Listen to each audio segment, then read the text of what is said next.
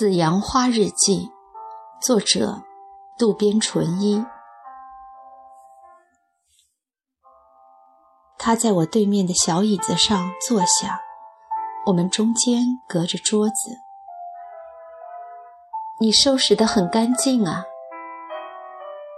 哪里？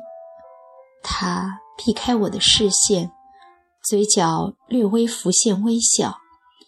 这张脸还非常年轻，眼珠黑白分明，圆圆的，又大又亮，像法国洋娃娃。即使从女人的角度来看，她也是一个不折不扣的美人。我虽然还有些不甘心，但是也不得不承认，有些了解丈夫迷恋她的原因了。不过，为什么我要跟这样年轻的一个小姑娘去争一个男人？这难道不可笑吗？这难道不可悲吗？我也实在很难想象，丈夫和这样年轻的女性除了工作之外，还有什么共同语言呢？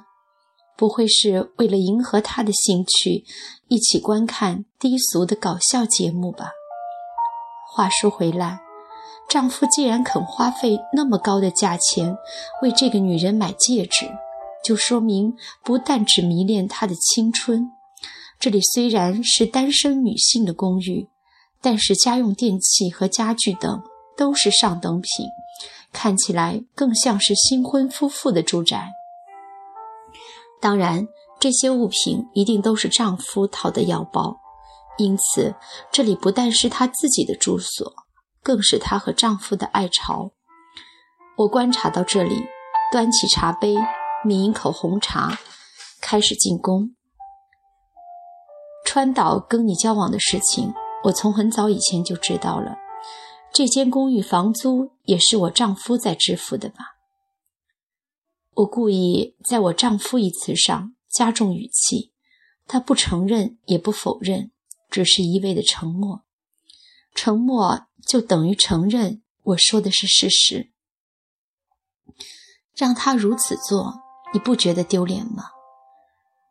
我紧跟上一去，他抬起脸，轻轻地晃了晃脑袋。天哪，妻子原来是这样对失之一步一步紧逼的。可是，把没有任何过错的失之说成是以金钱为目的勾引男人的坏女人，真是太过分了。我要是在场的话，一定会大喝一声“闭嘴”，喝止住妻子。可是他现在又只能往下看。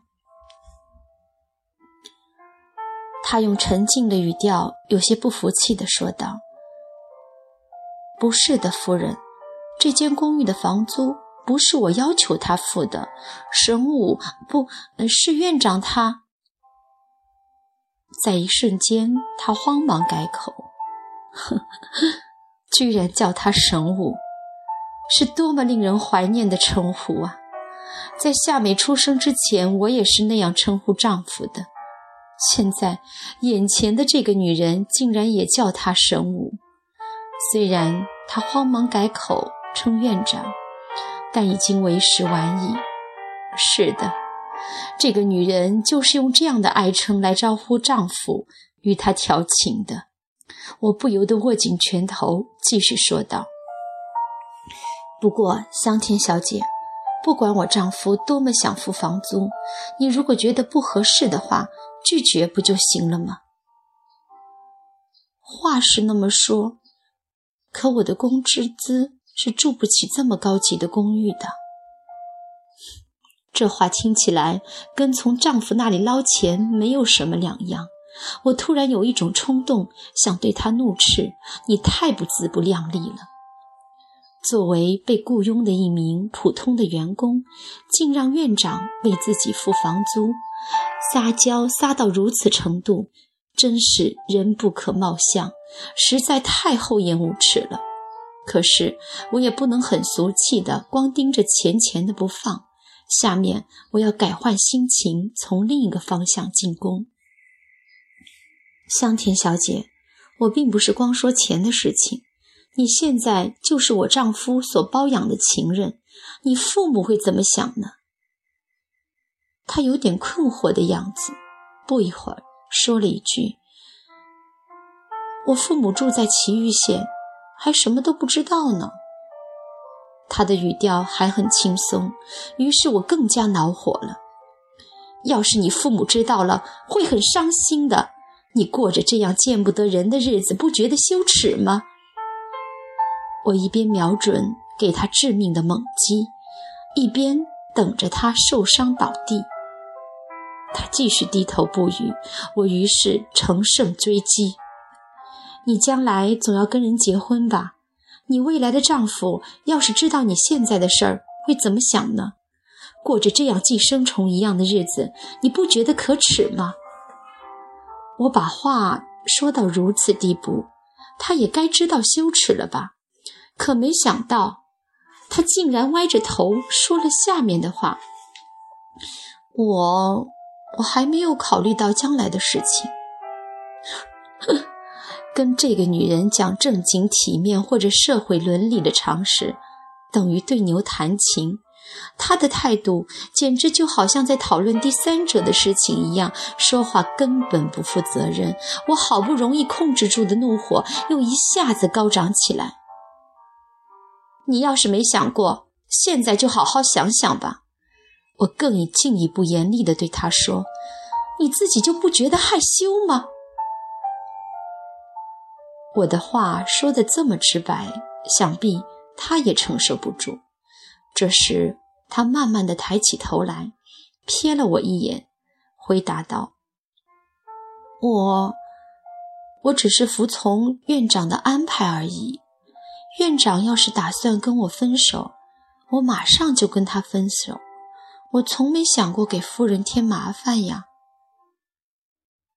天哪，真没见过这样顽固的女人。表面上像洋娃娃一样的可爱温顺，而实际上顽固不化，没有丝毫低头认错的迹象。非但如此，她还竟然敢把矛头指向我。她把所有的责任都推卸到丈夫身上，自己落得一身轻。这种卑劣的逃避手段，我坚决不容许。香甜小姐。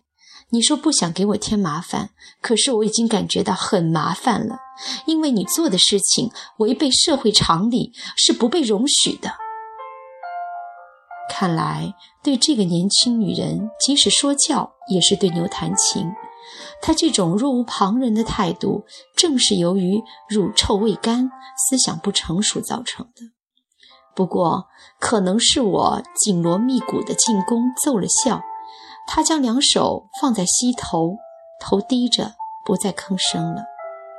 可是我能看得出来，他只是表面上看起来是在反省，实际上是在做无言的抵抗。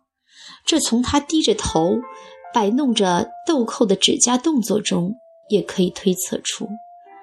如何才能彻底打倒这个外表看起来柔弱，而实际上内心很倔强的女人呢？我有些着急，搜肠刮肚地寻找着接下来的话语。